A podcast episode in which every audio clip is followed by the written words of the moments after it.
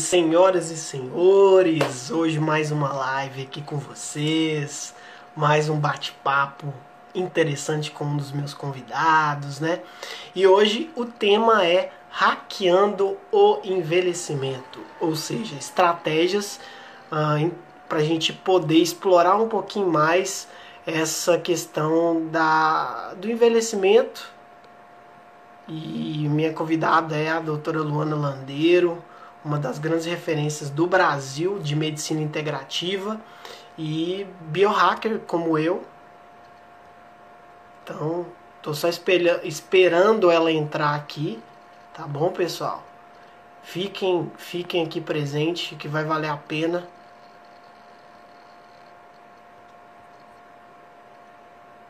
Só esperar ela entrar. Sejam bem-vindos. Luana, vou te adicionar agora aqui na live, tá bom? Oi. Ei, Luana, boa noite. E aí? Boa noite. Tudo jóia? Tudo certo. E aí, como? E aí? Feriadinho. Feriadinho, eu nem sabia que era feriado. Já bagunçou tudo, né? Essa coisa de quarentena não faz mais diferença quando é feriado, quando não é. A gente esqueceu completamente desse feriado aí. A gente, eu também, a gente, a gente acaba já misturando, né? A gente não sabe o que, que é feriado, o que, que é domingo, o que, que é sábado, o que, que é segunda. Não tá fazendo diferença. Ah, tá Estamos trabalhando no feriado. É tudo igual agora. Também. Também, eu tava, inclusive, tava trabalhando aqui, tava terminando algumas coisas da minha mentoria. Mas que bom ter você aqui hoje no, no meu Instagram para a gente poder falar de um tema riquíssimo que é envelhecimento, ainda mais essa, esse lance de entender, né, de hackear um pouco esse processo. Sim, a gente tem muita coisa, né, hoje em dia na literatura sobre essa questão do envelhecimento. Assim, várias abordagens, mas tem algumas coisas que são que já é, fixaram mais, né, como verdade, já são coisas mais aceitas pela comunidade científica de forma geral.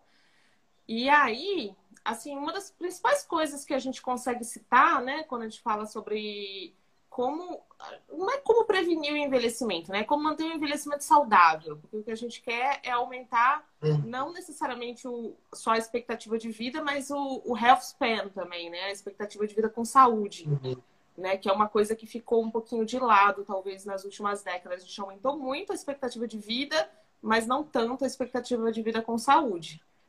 Né? Eu acho que ninguém quer viver Antes- 150 anos, mas é completamente doente, né? Pois é, não, com certeza. Antes da gente já, como diz, tocar o, o barco, eu Uhum. queria que você se apresentasse, me apresenta Claro. um pouco, aí a gente já começa na, no, no, no, no- num combinado aqui, a gente batendo papo, porque eu brinco que, além de, de passar informação para as pessoas que estão no vendo, nos vendo, é um pouco da, de um bate-papo nosso, do tipo, Sim, Vamos, vamos entrar nessa linha de transhumanismo, um pouco, imortalidade. Eu tenho umas, eu tenho uns questionamentos aqui que vai ser legal. Ui. Mas enfim, Então, meu nome é Ana. É, eu sou médica, minha primeira formação é como dermatologista, é a minha especialidade principal, originalmente, mas aí fiz nutrologia, fui para. Trabalho principalmente com doenças autoimunes hoje. É, e aí, com essa formação né, da medicina integrativa, da medicina funcional, buscando ver ali a, a questão do, de promover a saúde só, né? Não só de tratar a doença. Acho que é basicamente isso que eu faço. Nossa, bacana. Não, legal. Depois eu, depois eu, eu, eu, eu vi que você tem uma formação muito forte nessa questão de doenças autoimunes e depois vai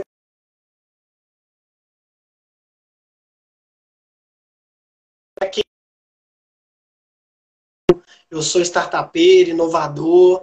Ah, atualmente eu trabalho bastante com estratégias de digitais de, e novos negócios.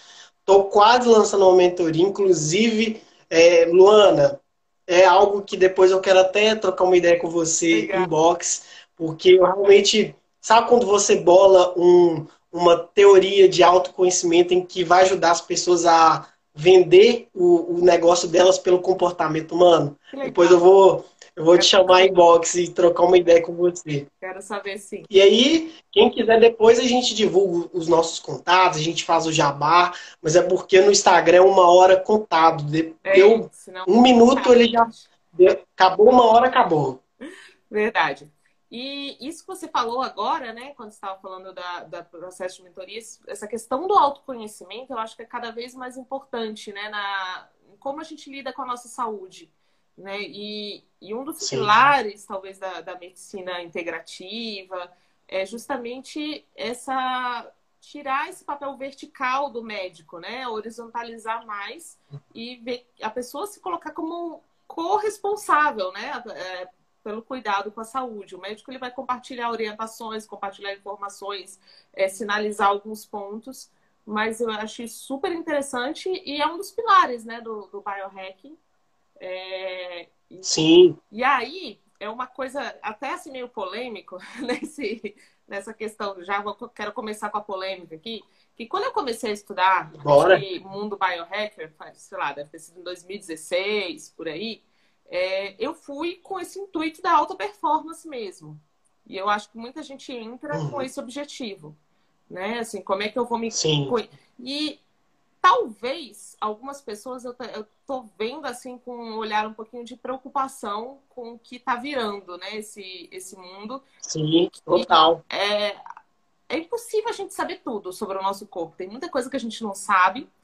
E eu acho que tem aquele efeito lá, Dani Kruger, né? Que quando a pessoa sabe um pouquinho, ela acha que já sabe muito.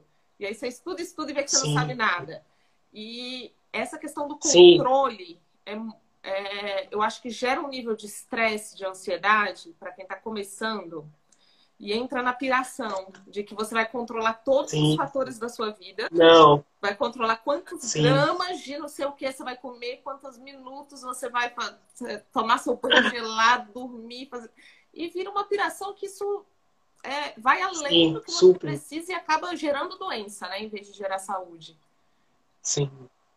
Luana, perfeita a sua colocação. Assim, inclusive, é, para quem me acompanha nas redes sociais, eu mudei um, um pouco o meu tom, porque eu não acredito no controle. O controle ferra o negócio. Quanto mais você quer controlar as coisas, controlar seu destino, seu negócio, mais viram uma coisa meio marqueteira. Então, e tem muita gente usando realmente. Para mim, é, é, eu gosto muito mais da sabedoria. Acho que as pessoas sábias, elas nunca sabem tudo. Elas sempre se questionam, elas sempre estão. Sempre, é, para mim, uma pessoa que tem certeza de algo, ela está sendo ignorante seletivo em algum momento. Para mim, quanto menos, quanto mais eu sei, mais eu não sei. É tipo, e, tanto que eu vou até brincar aqui um pouco aqui, porque isso aqui eu vou passar. Tem um designer que vai desenhar, isso aqui é, é um pouco da minha teoria. Inclusive aqui tá, tá meio difícil. É, isso Nossa. aqui é um triângulo. Eu falo assim.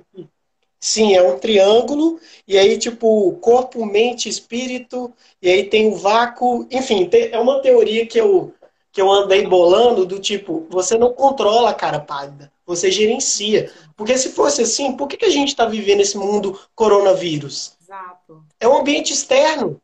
Isso é Musashi. Inclusive, tem um amigo meu que é gastrônomo inovador. Ele me, me apresentou no início do ano passado, no, no, final do ano passado, o conceito do Musashi, que é cinco anéis. Então, assim, a gente não controla tudo. E aí as pessoas precisam entender e precisam ter compaixão consigo mesmo, do tipo, calma, calma, velho. E, e aí que tá. Claro que tem gente que brincou, pô, esse título do seu, da sua live com a Luana é mó clickbait, tipo, né? Que é a estratégia de marketing, tipo.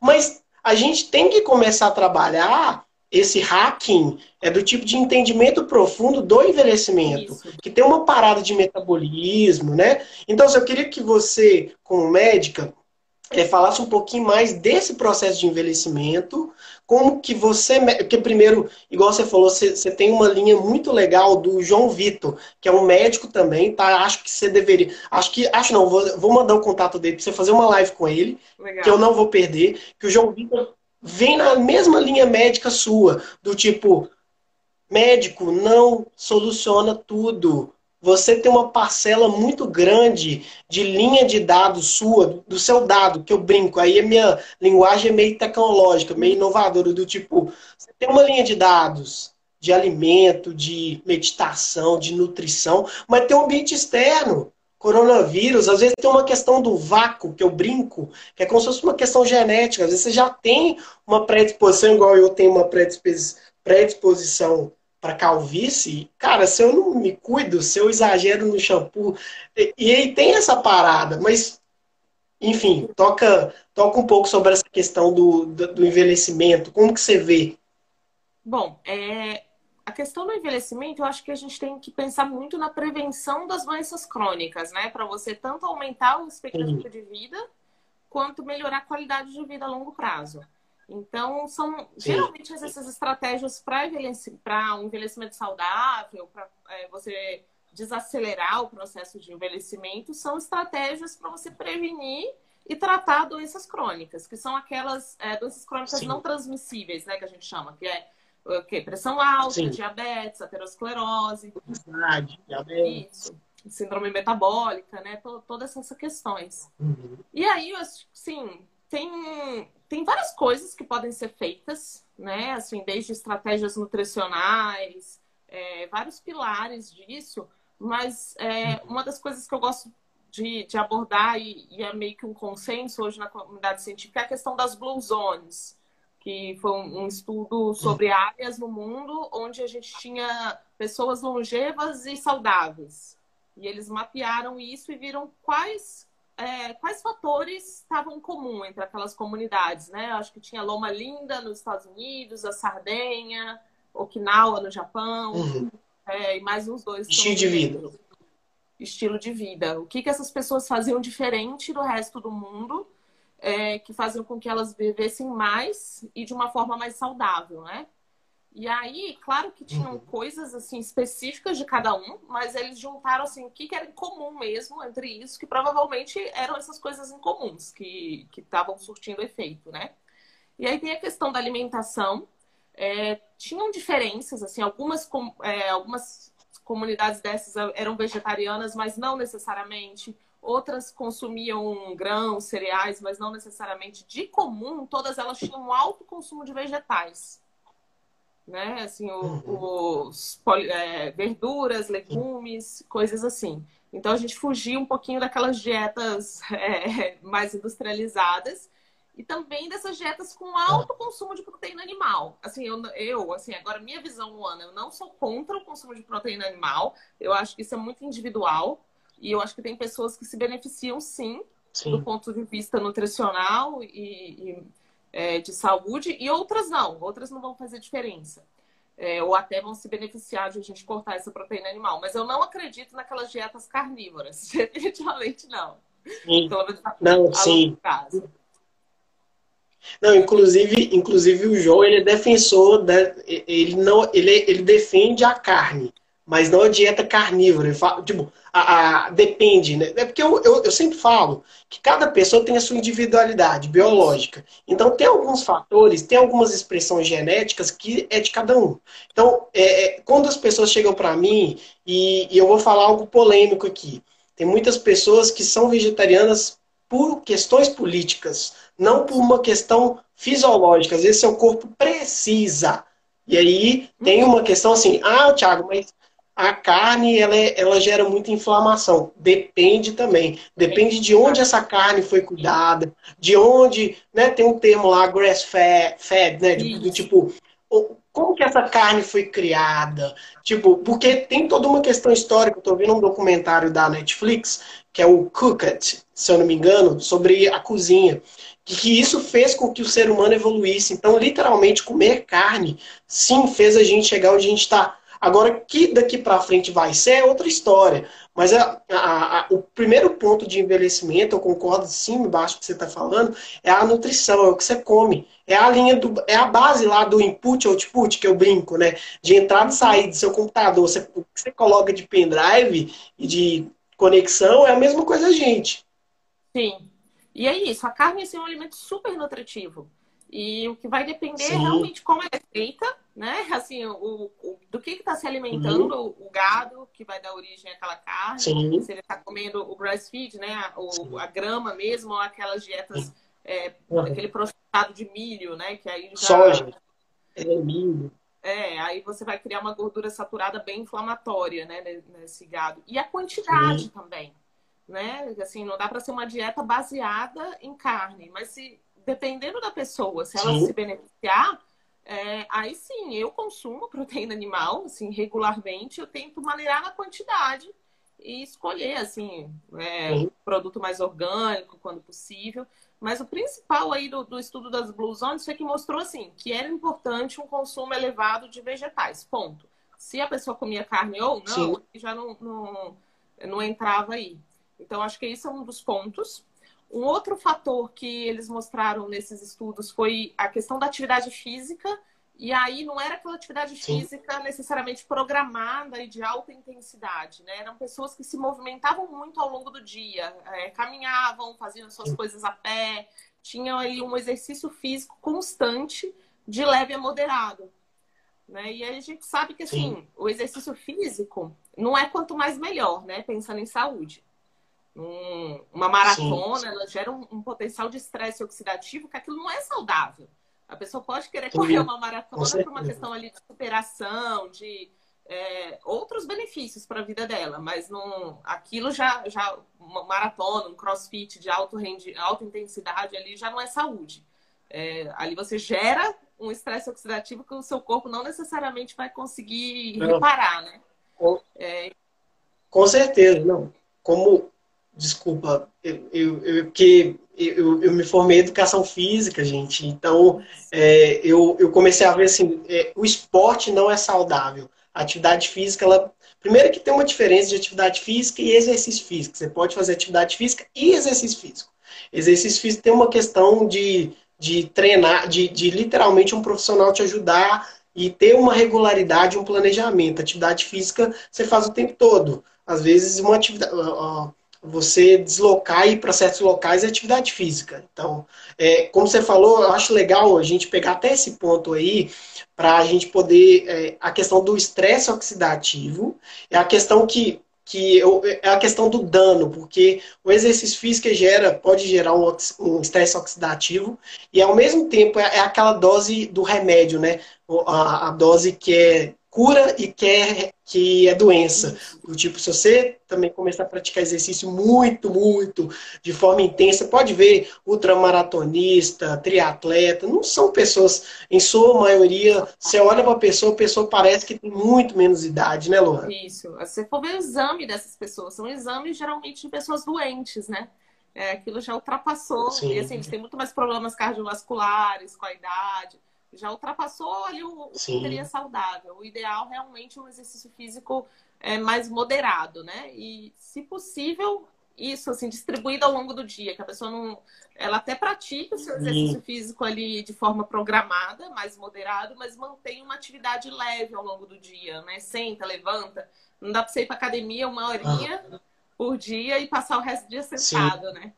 É, isso é interessante. Sim, eu sempre eu sempre falo para as pessoas que estão trabalhando no home office, façam suas pausas. As pausas ajudam a produtividade e principalmente tira essa pressão do corpo, né? Que os músculos começam a se contrair, sua cabeça começa a travar, tira esse tempo para fazer esse, essa, esse break, né? E outra coisa que, que eu vi, que eu achei, inclusive fiz essa ferramenta, tá? Porque o autoconhecimento primeiro é você entender seu comportamento humano para depois sair para fora. É, existe uma coisa chamada homeostase, meus amigos. A homeostase, em termos biológicos, é o seguinte: você nunca chega. Aí eu vou falar com a médica, a doutora Luana. Quando que a gente chega a homeostase? Quando a gente morre, a gente tem a homeostase completa? Tipo, zero? Porque eu, é como eu vejo. Porque o homeostase a gente nunca chega, chega. nesse equilíbrio. É nunca chega. nunca chega. É né? tipo... Porque senão o, isso já não, é, não seria saudável, né? Por isso que tem aquela outra questão da hormese, né? Que é você é, tirar um pouquinho Sim. ali do eixo, você dá um, um o estresse oxidativo zero também não seria saudável. Você precisa de um pouquinho de é como se aquilo é o estresse positivo do seu corpo, né? O estresse uhum. e qualquer tipo de estresse, é, incluindo o oxidativo, quando muito é negativo, mas você precisa de um pouquinho. E várias estratégias. É os extremos. É, tipo, o que é, é o banho extremos. gelado? É uma tentativa de tirar o teu corpo do equilíbrio. Então você sim, joga sim. o exercício físico também. O problema é que isso não pode ser demais. É, é. né? Você sim, que... é, é, o que eu falo para as pessoas. É. Você tem que tirar o É a compaixão mesmo, é. Isso. Travou um pouquinho. Desculpa, eu te, eu te cortei, travou. pode, manda ver. então, é você travou? tirar o teu Não, então, do equilíbrio na medida que ele seja capaz de voltar também. É, até essa, essa, questão do Sim. banho gelado, aí fugindo um pouquinho do tópico, mas que eu sei que é, é todo um, um, conceito dentro do é Isso. É, teve uma época no passado que eu tava, assim, eu passei mais de seis meses, né? Todos os dias do banho gelado, seguindo todas aquelas coisas. Só que chegou uma época que eu tava dormindo pouco, por questões de trabalho, dei uma exageradinha ali no exercício físico, não tava comendo tanto e continuei com banho gelado, ou seja, adoeci. Ali, o banho gelado ele foi a mais do que, eu, do que o meu corpo Sim. ia aguentar, né? Então eu parei mais ou menos nessa época. falei, não, agora só quando, quando eu tiver com a vida mais equilibrada. Não é a gente sair fazendo. É, é, é um limiar eu brinco com, com, as pessoas que é um, é um limiar muito pequeno ali, sabe? Então, é, é, não existe uma, uma, uma fórmula perfeita. Existe um gerenciamento. Eu acho que uh, o biohack deveria ser definido assim: é, a arte ou a ciência de otimizar corpo, mente e vida é, por meio do gerenciamento de corpo, mente, sabe? Não tem como. Essa, eu, eu já até tirei da minha própria definição do biohack que é controle. Cara, tudo que é controle você tá fudido. Não tem como ter controle do tipo ambiente externo, genética, uh, corpo, mente. Então, assim, que nem você falou aí da, da sua história, eu também fiquei um tempo, uh, foi cerca de 60 dias, tomando banho frio, acordando cedo, respirando. Cara, mas é muito chato, velho. Eu sou criativo, é chato pra caralho. Desculpa, pa, eu posso falar, eu vou falar e. é chato demais. Chega uma hora isso, o próprio Murilo Gun, eu vi que você estava vendo o curso dele esses dias aí, eu achei super legal. legal. O Murilo Gun mesmo fala, cara, a criatividade não é tudo organizado o tempo todo. Às vezes tem que desorganizar, brincar, soltar um pouco o freio de mão. Então, assim, eu vejo que as pessoas elas estão muito presas nessa questão de eu tenho que controlar, eu tenho que ser esse horário, eu, o horário que eu vou encontrar minha esposa, o horário que eu vou cuidar do meu filho. Gente, cara, você não é robô, você, tem, você pode ter alguns processos é, automatizados, a gente tem meio que uma parada tecnológica aí, eu vejo que o ser humano é sim uma máquina, mas a gente é uma máquina muito diferente. Se for fazer essa associação, a gente consegue aumentar a temperatura e diminuir. Então, a gente, as pessoas precisam entender que até essa questão do envelhecimento, é, tirando a parte técnica, que daqui a pouco eu vou entrar mais contigo, tem uma questão assim, Compaixão, meu amigo, desapega. Tipo, é, é, nem quente, nem frio, né? Tipo, na saúde, não é igual o marketing digital que você tem que ser polêmico, você tem que ser, você tem que ser tipo Érico Rocha ou, ou Ryan Santos. Tipo, no marketing digital, beleza. Mas na saúde, não. Na saúde, você tem que ser o, o, o, o meio, assim, né? Do tipo, eu não posso ser super certo, meditor, monge, não, não sei o quê. E aí você não pode ser um cara também, uhul, festa, loucura, beber todo dia. Tem que ter um, um limiar. O que, que, você acha disso do envelhecimento? Isso, uma harmonia desses fatores. Faz sentido? Faz, faz muito sentido. E esse, assim, eu acho que é o meu incômodo com que virou essa cultura biohacking nos últimos anos, né? Que eu sei que não é essa a intenção, eu sei que não é esse o teu propósito, o propósito de várias pessoas que estão no meio, mas é. a gente vê muita gente entrando no meio disso com essa ideia de que vai controlar todos os fatores envolvidos, né? Não existe. Não existe. O ponto é cronometrar os minutos de sono. Não, e, e, quando, e quando tem a parada meio coach? Nossa, aí que eu, esses dias eu escutei de uma pessoa me chamando inbox no meu Telegram, eu falei assim, ah, eu quero ser biohacker. Ah, pô, tá, deixa eu te explicar o conceito, amigo. Aí quando eu expliquei o conceito dele, ele falou: ah, eu quero ser coach biohack. Muito bom. E vai acontecer, infelizmente. Vai. Infelizmente, a gente tem que mostrar o conhecimento real pra galera, sabe? Sim, legal. Mas aí, deixa eu voltar lá, porque eu já saí totalmente do tópico. Aí eu estava falando dos blue zones, né? Então, a alimentação rica em vegetais, é, o exercício físico leve a moderado, a questão do não tabagismo, que eu acho que é óbvio, né? Ninguém quer viver muito fumando, Sim. Né? É, acho que é a primeira coisa. Claro. É... Sim, vamos convenhando. E uma coisa que está super relacionada com tudo que você falou, que são os nossos relacionamentos. Eles viram que nessas comunidades, as pessoas elas tinham um Sim. engajamento social ali no, na comunidade, tinham relações familiares positivas, então os vizinhos se falavam, era aquela coisa onde as pessoas se ajudavam, né? Isso cria um ambiente de mais segurança e de mais bem-estar. Então, também está super é, bem, né? Não dá para a gente tirar a questão emocional do meio. Bem interessante. Eu, eu gosto, eu gosto muito quando você tem essa pegada também do tipo de ciência ancestral, né? E uma das coisas que eu comecei a estudar e fez muito sentido é o seguinte: gente, nós somos animais. A gente, se tivesse uma linha, assim, quem fala isso é até o Ivan Noah, eu peguei, tô, tô pegando o texto dele é, existe uma linha entre animal e deuses. A gente está no meio. Então a gente está ultrapassando exatamente a metade da linha. Uhum. Só que a gente ainda tem muito de animal. E aí eu, eu, eu gosto da teoria do cérebro trino, eu adoro ela, porque quando você vai ajudar as pessoas a reprogramar, ajuda muito. Uhum.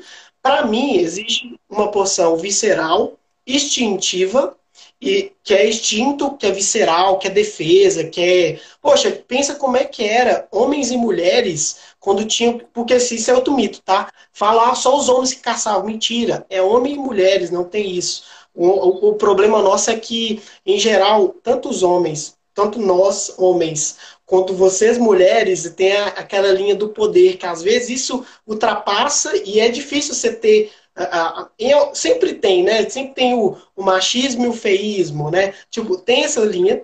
E realmente o que, que acontece? Na pré-histórica, todo mundo saía para caçar. Só que a gente não sabia se a gente ia voltar. Uhum. A gente realmente tinha uma explosão de emoções básicas. Quando você chegava, você ia querer passar seus genes. Então tinha essa questão mesmo alimentar, do sexo. Era uma coisa muito, muito é muito instinto. E a gente evoluiu, veio esse, esse, essa porção cerebral emocional, do tipo de se emocionar, de criar vínculos, de andar em bandos. E aí vem a terceira ponta, que é o que a gente tem hoje, que é o neocórtex, que é do pensar, do raciocinar. Eu vejo muitas pessoas se adoecendo por causa disso, porque às vezes você fica só no. Eu, eu sou uma pessoa que tive. Eu, eu tenho minha teoria do tipo, eu tive depressão por vários aspectos, é, físicos, químicos, emocionais, por causa disso. Às vezes você evita se emocionar, evita é, botar para fora seu desejo, seu instinto de às vezes reproduzir, de fazer sexo, de se alimentar, porque a gente tem uma sociedade que reprime as coisas. E aí, por que, que eu estou falando isso tudo? Porque quando chega nos dias de hoje, a gente ainda é animal. E aí, quando você vê essa questão do envelhecimento, da alimentação, do exercício, tem uma relação direta com essas programações, sabe? Então, para envelhe o envelhecimento, ele tem uma questão técnica, mas tem muito mais fatores externos que influenciam a gente. Não sei se você, me concorda, você concorda assim, do, da, um pouco da viagem que eu fiz aqui, mas é porque eu realmente fiquei estudando muito essa questão de comportamento. Sim. Sabe? Eu falei, pera, dá para hackear um pouquinho o envelhecimento? Sim, eu acho que essa questão do comportamento é, é, é super importante em todo esse processo e tem a ver com o autoconhecimento também. É, não é você. Até você, assim, é, agir. Tudo bem, você pode ter um instinto de comer um alimento doce e gorduroso, porque no passado, seus ancestrais, uhum. eles precisavam comer é, muito, porque ele não sabia quando ele ia comer de novo, né? E hoje a gente, a gente foi programado uhum. para para guardar, né? Guardar isso uhum. e uma vez você ultrapassar, transcender esse seu instinto é uma coisa, não reprimir o instinto. Sim. Porque se você está reprimindo, uma, uma, hora você vai ter um rebote, né? Não, não é sustentável. Sim. Eu acho que é mais a questão de você transcender isso e aí só através de, de conhecimento dos fatores externos e um autoconhecimento. E aí dá para fazer um link, né, falando de autoconhecimento, com a questão da, da meditação e os estudos com é, o tamanho dos telômeros, né, entre pessoas que meditam. Isso.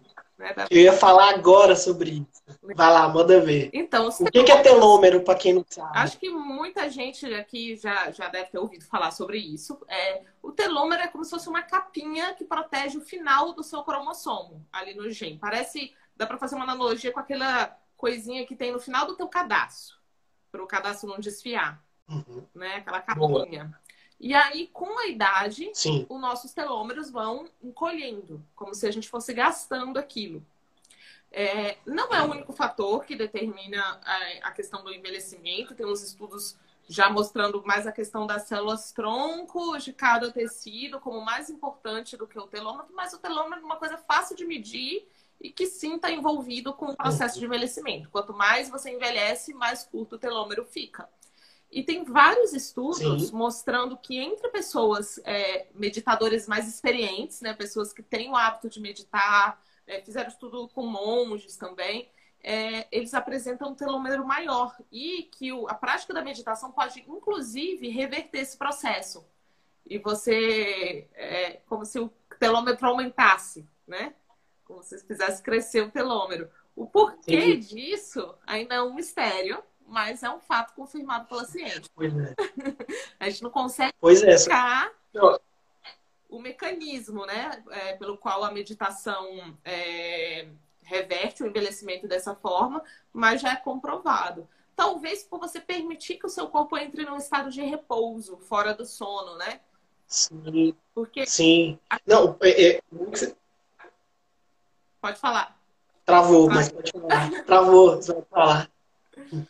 É... Mas ok? Não, a, a, questão, a questão que eu ia pegar o gancho, porque é o seguinte, é a questão do telômero, eu falo que sim, muita gente pergunta, ah, envelhecimento é inevitável. Não, é, nesse momento atual da nossa sociedade, realmente, porque não tem como a gente fazer terapia celular, CRISP, né, que é o lado bonito do biohacking, né, porque infelizmente aí eu vejo que é um lado humano. Infelizmente a energia atômica ela é muito boa para nossas casas, para uma energia limpa, só que o que acontece? Nós, como humanidade, acabamos usando para o lado ruim. Então, eu vejo o biohacking nessa linha do tipo, tem muita gente que usa para o bem, mas tem muita gente que usa para o mal. E aí a gente tem que se posicionar e eu já tenho, já há um plano aí que aos poucos a gente está colocando em prática para mostrar o que, que, é verdade. E essa questão do telômero é, é, um dos exemplos de do envelhecimento que, tipo, tem a questão genética, que, por exemplo, se você for olhar seus familiares, se você não precisar nem fazer é, é, fator genético, às vezes, você tem já um, um, um telômero maior, então realmente você tem uma questão da idade diferente. Você vai olhar para o seu avô, para sua avó, para sua mãe, para seu pai, e aí você fala, pô, tem uma noção ali. Claro que tem um ambiente externo, pô, é, por exemplo, ah, meu avô tem 85 anos, mas morou 107 lagoas em Minas. Tomar café, comer biscoito, então é diferente, por exemplo, do ambiente de São Paulo. Agora, o telômero tá lá. E essa capinha, que eu achei super legal, é, é, tem um processo químico aí, não tem, Luana? Você, como médica, é, existe a ideia do metabolismo. Por exemplo, igual você falou da questão da meditação, coloca nosso corpo em repouso, você acha que tem uma associação direta com jejum intermitente? Tipo, quanto menos. Eu li, eu li, deve ter 4, 5 anos atrás, no livro do Tony Robbins, que ele falou que é um poder sem limites. É um pouco de autoconhecimento, que ele, ele cita isso do tipo, quanto menos você comer, Tipo, tem uma pesquisa que fala que você tem que comer 30% menos da sua dieta para ter menos processos químicos. O que, é que você acha disso? Qual é a relação do metabolismo com patologia, com dano? Então, essa questão do jejum e da restrição calórica, né? Os principais estudos foram feitos com restrição calórica. É, primeiro em animais, né? Aquela, um, uns nematóides, que são uns vermezinhos que, que eles sempre usam para esses estudos de longevidade. E sim, ah. é, tem essa questão de que a restrição calórica, e aí vai de 30% a 40%, depende do, do estudo, de é, uhum. menos calorias. Isso está é, tá associado à ativação da sirtuína, né? Ele vai para uma via ali que a sirtuína é uma enzima que está relacionada com o processo ou de você ligar e desligar alguns genes associados ao envelhecimento. Então, se você come menos, oh, você ativa a sirtuína e, e, essa sirtuína meio que silencia alguns genes relacionados ao processo de envelhecimento. Uhum. É, e aí tem até a Mimic Diet, que é uma dieta de um pesquisador chamado Walter Longo, que ele é, que, que ele é feito de forma temporária, ninguém consegue ficar com aquilo é, ad eterna, porque senão entra num processo de desnutrição também que não é, é vantajoso, porque claro. o princípio da restrição calórica é reduzir a quantidade de calorias que você consome, mas sem provocar desnutrição. Né? Sarcopenia, sim, que é a diminuição da musculatura, tem todos um. E aí é um equilíbrio bem sutil, é. né?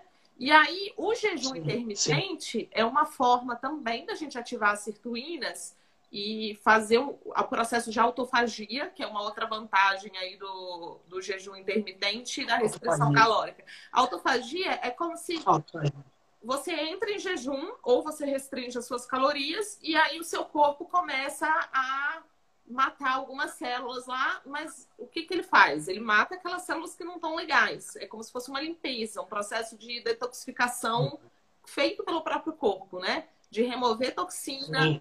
Matar aquelas células pré-cancerosas, fazer, fazer aquela faxina. Que se você está consumindo o tempo todo, o tempo todo, o tempo todo, você não dá tempo do seu organismo fazer isso, fazer a faxina na casa.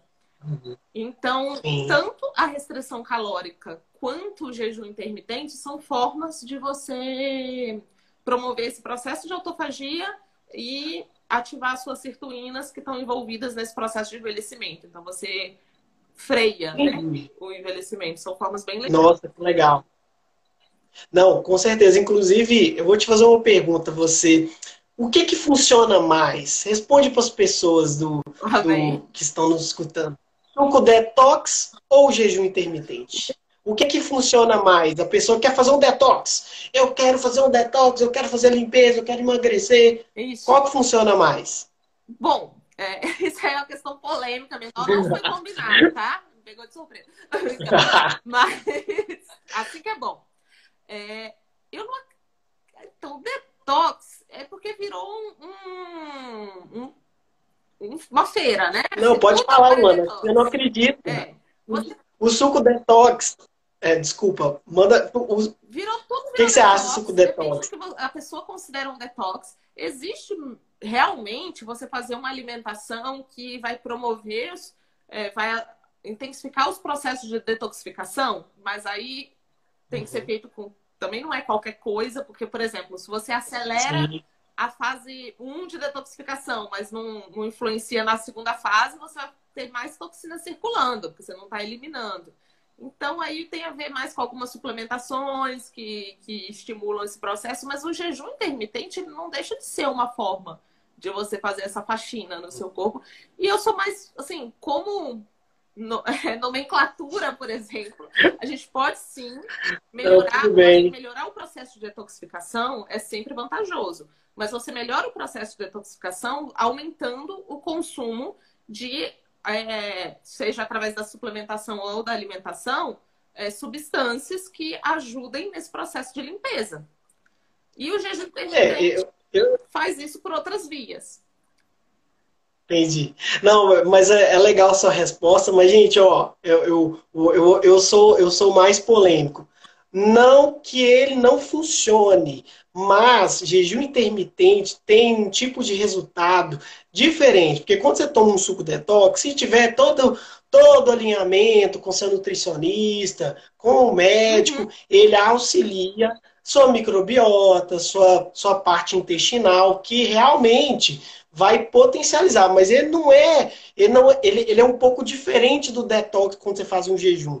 E eu se eu tivesse que tomar um partido, seria o jejum intermitente. Para mim, eu acredito mais em resultado mais rápido, porque eu, eu vejo muitas pessoas discutindo detox, detox. Gente, o corpo já tem seus próprios processos de detox. Tem um sistema linfático, tem a questão do jeito. Aí você pode usar várias estratégias. Eu acho assim. É, é, inclusive, isso é, um, isso é um ótimo conteúdo, inclusive, viu, Luana?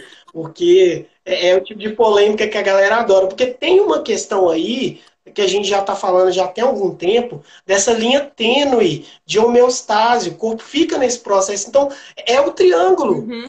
É o triângulo. A gente brinca no triângulo de negócios, que é o triângulo de projeto. Luana, eu vou te entregar o projeto, mas o projeto, ele tem um custo. Ah, mas é muito caro. Ah, mas então tem que ter mais tempo. Então nunca fecha o triângulo. Sempre tem alguma coisinha que não vai. É a mesma coisa nosso corpo, a nossa mente e o espírito. Você puxa de um lado, puxa do outro, você gerencia aquilo ali, sabe? Sim. É, mas enfim, é, é, por isso que eu, eu falei da questão. Porque Oi? uma coisa também Sim. está desassociada da outra, né? Porque Exato. não adianta fazer um jejum. Eu vejo assim, o, o problema do jejum é como é que você quebra o jejum. Tem gente que acha sim, que vai fazer um sim. jejum intermitente e pode comer o que quiser no, no resto da janela de intervalo. Já começa quebrando o jejum com uma alimentação ri, muito rica em carboidrato, de alto índice glicêmico, você ferrou tudo. Tipo, melhor não ter feito o jejum. então, eu acho pois é, tem... que vai muito nesse sentido. E a mesma coisa do, do, de uma questão, uma alimentação mais focada na detoxificação e se no resto do dia você está comendo um monte de porcaria, também não, não vai adiantar, não, tem, não é uma solução é. Tem, tem até perguntas desse assunto, para você ver como é que esse assunto é bom. Tem gente perguntando 16 horas, tipo, jejum 16. já é suficiente então, 16 horas. Assim, é, na verdade, isso depende do quanto o seu corpo está adaptado ao jejum. E tem Entendi. gente que vai que a gente vai ter que começar com umas 12 horas, né? Porque ela está tão. É acostumada ali a ter carboidrato o tempo todo que, assim, você conseguindo uhum. um jejum de 12 horas já é um, um já é um passo ali. É. Mas é. Eu falo, eu falo com. É Oi? Desculpa. Eu falo, é um treinamento, né, gente? Vão com calma. Você tem que treinar seu corpo. Tudo. É, é, é, eu lembro num professor meu de treinamento que eu achava ele o ó do Borogodó de ruim e ele falou um negócio que eu falei, cara, não é que esse senhor estava certo em alguns aspectos, que ele falava que tudo, quase tudo é treinável. Eu olhei para ele e assim, você tá louco, mano? Como assim? Existe uma fisiologia, existe uma genética. Olha, não que estivesse totalmente certo, mas ele não está totalmente errado, porque realmente o jejum por exemplo, você não vai fazer exame de. Quando você vai fazer exames, para você medir todos os seus dados lá da sua, da sua saúde, você fica 12 horas. Tem jejum que você fica mais tempo ainda, 14. Então, eu falo com as pessoas que o jejum é, pode ser treinado, mas você não precisa ficar todo dia. Tira uma vez a cada duas semanas. Respeite seu corpo, é um autoconhecimento mesmo. Tipo, cara, eu tô precisando fazer, eu tô sentindo que eu tô, né, eu tô ruim mentalmente, eu tô sentindo que eu tô tendo esses, essas falhas, o corpo não tá legal, e você, pô, peraí que eu vou fazer, vou, né? Sim, e não é necessariamente quanto mais melhor, né? Eu vejo pessoas fazendo jejuns de 48 Sim. horas, assim, acho desnecessário, é. já vai começar a, a, entrar em alguns processos ali que não, que não são tão vantajosos. Tem uma pergunta bem legal aqui, se o álcool precisa estar fora do período de jejum. Isso. Precisa. Boa. Infelizmente precisa. Porque senão você está quebrando o jejum. O álcool, ele. É, ele tem. E aí você quebra tanto o jejum.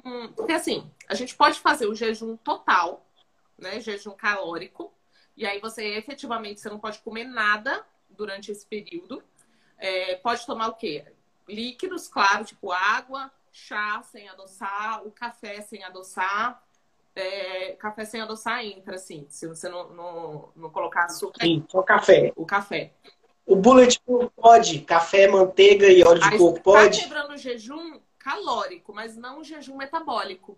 Então, assim, mesmo assim pode ser Entendi. vantajoso. Você pode ter uma estratégia de um jejum hum. puramente metabólico. O que, que é isso? Você não vai estimular a produção de insulina, porque você não está dando carboidrato. Né? É como se você fizesse uma cetogênica, mas assim, restrita no tempo. Não dá para dizer que você entrou em cetose ali. Mas é, é um jejum metabólico que você não está estimulando a produção de insulina e isso por si só já pode ser benéfico para algumas pessoas já pode ser o suficiente.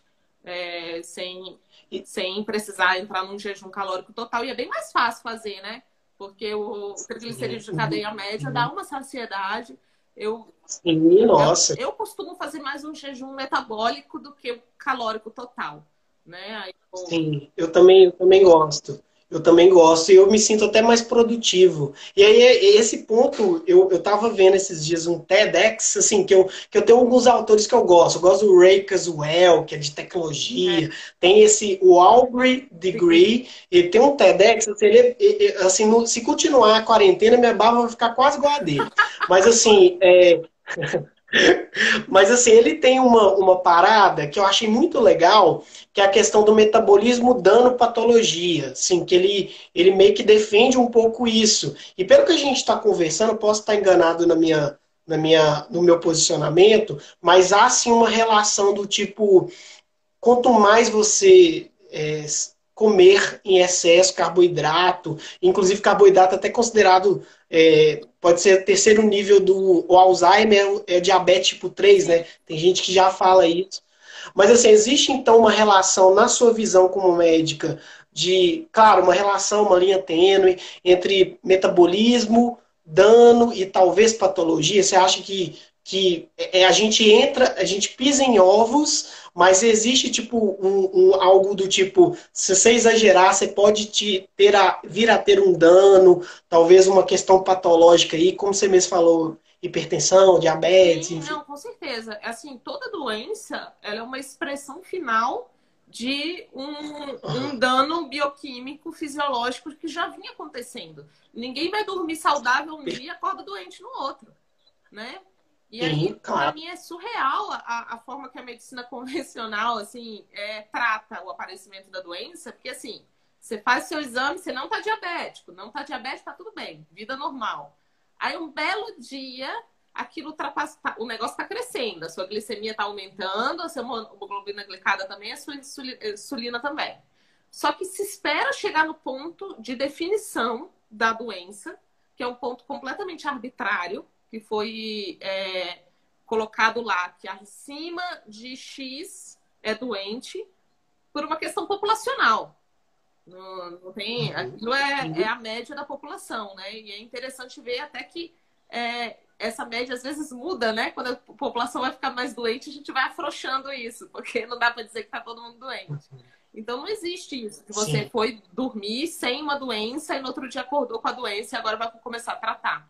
Aí a gente entra em prevenir que isso aconteça e identificar é, os marcadores, os sinais que você tem de que você, ok, você não tem uma doença, mas você tem alguma alteração metabólica, uma alteração bioquímica, que se continuar assim, vai, pode levar a uma doença. E já intervir aí, para não deixar o negócio evoluir, né?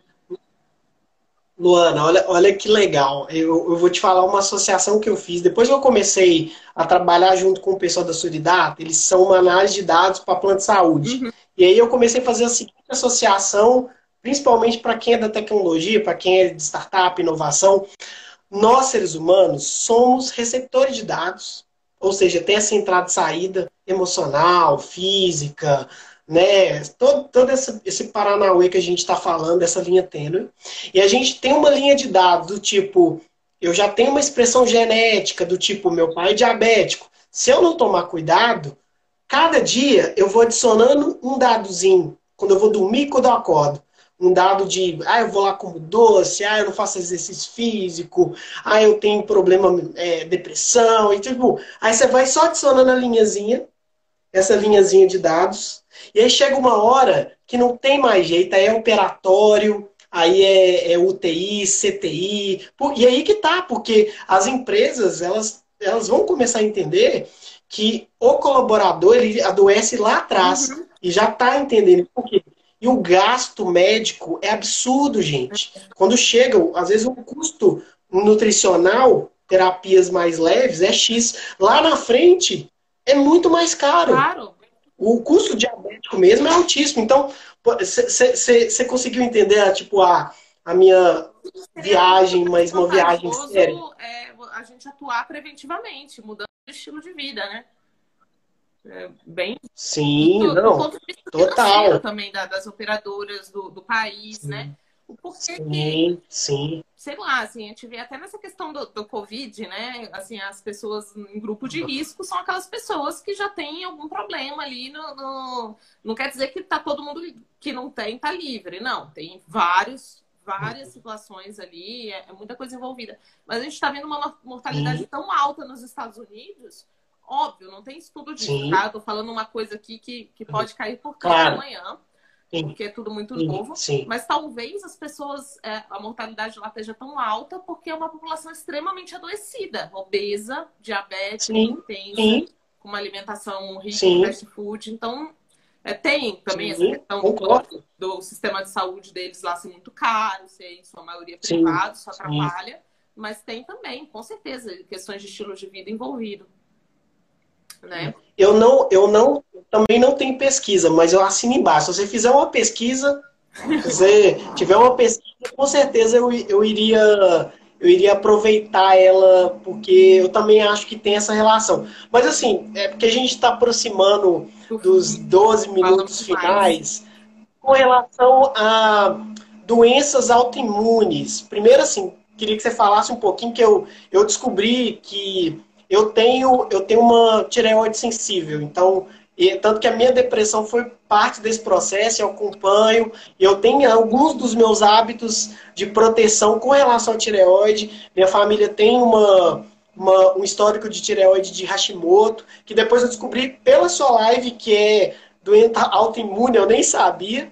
Mas assim, qual que é a relação dessas doenças autoimunes com a questão do envelhecimento? Há alguma relação? Que a gente falou várias coisas aqui. Tipo, a galera que está aí escutando a nossa live já sabe: exercício, alimentação, é, pegar leve, fazer meditação, ter um certo cuidado do estilo de vida. E a questão da, das doenças autoimunes, que eu sei que você é super especialista. Qual é a relação do envelhecimento com elas, assim? Então, tem, tem uma relação indireta, sim, a gente pode extrapolar aí, porque o, o é, quando a gente provoca um, um, dano no nosso sistema imune, né? E aí acaba gerando ali um, um envelhecimento desse sistema imune, a gente está mais suscetível, né? Claro que a gente não. É, a questão das doenças autoimunes, elas não aumentam com a idade, em sua grande maioria, é por conta que de questões hormonais também. Elas são mais comuns em algumas em mulheres, idade fértil, então depois que você já muda tudo isso, isso cai. Isso depende, tá? De cada autoimune se comporta de uma forma. Mas é, a questão do estresse oxidativo, a questão da inflamação crônica, que são coisas que prejudicam é, as autoimunes, também levam a um, um, envelhecimento mais prejudicial, assim, é uma via de envelhecimento uhum. não tão legal. E aí, vários compostos que a gente vai usar para as autoimunes, é, pensando em suplementação, em antioxidantes e coisas assim, Isso. também é, são legais na questão do envelhecimento, né? A gente pode falar, sei lá, tipo, é, envelhecimento e suplementação, assim, só para que as pessoas às vezes gostam uhum. de coisas boa, práticas, né? Boa. De remédio, sim, temos sim. É, é, a questão da metformina, que, que tem estudos aí bem interessantes mostrando o uso de metformina retardando o envelhecimento, né? Mas isso é uma coisa que a pessoa só vai usar uhum. com prescrição médica e depende muito. Se você já tiver uma insulina muito baixa, isso não é vantajoso. Mas tem alguns suplementos que podem é, ser legais. Até separei uma listinha aqui, para não esquecer. Boa! Uh. o curcumina, né? Que, que a gente vê todo o açafrão da cúrcuma. Amo. É, a curcumina, Sim, ela, pode, ela tem influência lá na ativação das sirtuínas que a gente falou, na via da MPK, que é uma outra via envolvida no processo de envelhecimento. É, e também por reduzir a inflamação, é, a questão antioxidante. E tem uns estudos bem legais da curcumina na questão do envelhecimento cerebral, na prevenção do declínio cognitivo. Então, é um boa, suplemento boa. que a gente pode pensar aí, tanto nas autoimunes quanto no envelhecimento. É... Sim, sim. Epigalocatequina galato, que é um polifenol que tem no chá verde. Isso, boa. Também tem essa. Acho que eu já li alguma coisa sobre o isso. O chá verde é ótimo, por quê? É, não pode ser em excesso, tá? Porque o chá verde tem cafeína e a cafeína em excesso ela vai, pode causar um desequilíbrio de neurotransmissores e que não vai ser legal também né? Então, mas um pouco do chá verde, ó, tem epigalocatequina, é, galato, que ele restaura essa função de mitocôndria, né? Ela ajuda a manter as suas mitocôndrias mais jovens, e a mitocôndria é super importante na nossa saúde. Induz Sim. também aquele processo de autofagia lá do jejum, então é bem interessante. Sim. E junto da, do, da epigalocatequina tem teanina também no chá verde, que também vai ajudar no processo de equilíbrio Sim. lá dos neurotransmissores, que é um fator importantíssimo no, no na questão do envelhecimento. Super. A gente não pode, assim, ser só dopamina, só serotonina, sem GABA, né? Vira aquela pessoa estricnada, super agitada. A gente vai gastar também o, o dormir pouco a gente está gastando nossos telômeros dessa forma. É. Então a gente tem que ter uma... é, é, o, é, o, é, o, é, é, o, é o pisar em ovos. É. Assim, puxa ali, é aquele cobertor que não fecha. Isso. Puxa ali, puxa aqui. Então, deixa eu citar outro suplemento. Outro, coenzima Q10, que é um antioxidante que é produzido naturalmente pelo corpo, oh. mas você diminui a proteção com a idade. Então, é legal é, você ir suplementando à medida que envelhece para restaurar isso, que tem a ver com o estresse oxidativo, principalmente mitocondrial, né? Prevenir o envelhecimento das nossas mitocôndrias também. Tá de olho no tempo aí para não uhum. cortarem a gente? Então, a gente tem quatro minutos. Tá. Três, quatro minutos. Então, eu vou falar só do. É, outro bem interessante, o astragalus, que é um adaptógeno, né? Num cogumelo lá usado na medicina chinesa, que tem, assim, além dessa questão adaptógena, adaptógeno é o quê? É um todo suplemento, toda erva, todo fitoterápico que equilibra a nossa resposta ao estresse. Que ajuda, assim, a gente não uhum. pode evitar o estresse na nossa vida, mas a gente pode agir de forma mais resiliente ao estresse. E aí tem os mecanismos Sim, de coping, que eu esqueci agora como é que fala em português. Essa parte mais psicológica de como a gente reage ao estresse é importante mas a gente também pode é, usar suplementos, usar fitoterápicos que auxiliam na nossa resposta do eixo hipotálamo hipófise adrenal, que é um eixo envolvido nessa questão do estresse, fazendo com que as nossas adrenais não se gastem lá produzindo cortisol loucamente. E o astragalus é bem interessante Sim. aí. Tem um, um lugar que fabrica um suplemento que, teoricamente, é o único suplemento que eles dizem que restaura os telômeros. Não tem comprovação disso. Eu não. não mas é um concentrado feito a partir de estragados. Então é interessante pensar nisso.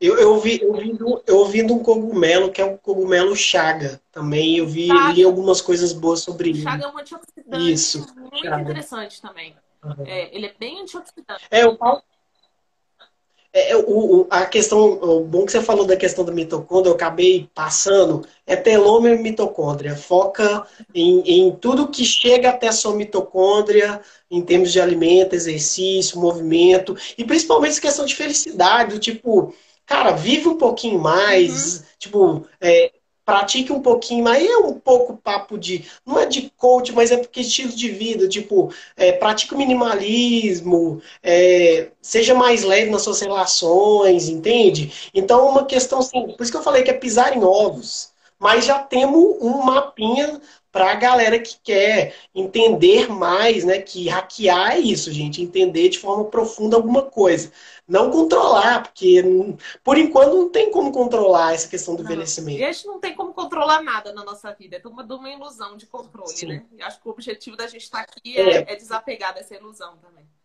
Sim, mas eu acredito que, que logo, logo a gente vai chegar nesse ponto, sim, de viver muito mais. E aí a gente vai criar inúmeros outros problemas, do tipo, pô, você vai viver 150 anos, então você vai poder viver muito mais coisas com qualidade de vida. Não adianta você viver 100 anos e, tipo, não consegue sair, não consegue explorar, não consegue dançar. Então é meio difícil, né? Verdade. Essa questão da qualidade de vida, que eu acho que é o principal. Ó, agora a gente já tá meio que nos então, períodos finais, deu 9 horas agora. Então, assim, dica final. Dica final da Luana e depois eu, eu finalizo aqui e salvo o vídeo no YouTube, Perfeito. se Deus quiser e meu celular permitir. Então, acho que, assim, fazendo um resumo, né? Estilo de vida, uma alimentação é, não inflamatória, né? Tirar os industrializados já vai te ajudar muito a consumir vegetais. Sim. Jejum é interessante. Você... A quantidade depende muito, mas cuidado com o que você come fora do jejum, né? É, uhum. Fora isso, exercício físico, não exagere na dose, mas faça. tem amigos, tem uma vida social e tem esses suplementinhos aí que podem ajudar no processo também. Pois é, gente. Quem, quem quiser, entra no perfil da Luana, tá? Depois você, você postar, eu vou até te repostar sobre suplementos de envelhecimento. E obrigado, Luana, pela presença, viu? Obrigado. Agora a gente já está nos créditos finais aí, porque geralmente quando aparece é assim, 30 segundos, 20 é. segundos aí, tá vendo? Apareceu que agora, 27 segundos, ó. Então, assim, queria agradecer você, queria agradecer todo mundo que está assistindo. E eu vou realmente tentar salvar para colocar no YouTube, porque esse tipo de conhecimento realmente muda a vida das pessoas. E, e vamos continuar defendendo a verdade sobre a otimização da saúde biorrática. Muita coisa aí para falar ainda. não dá pra...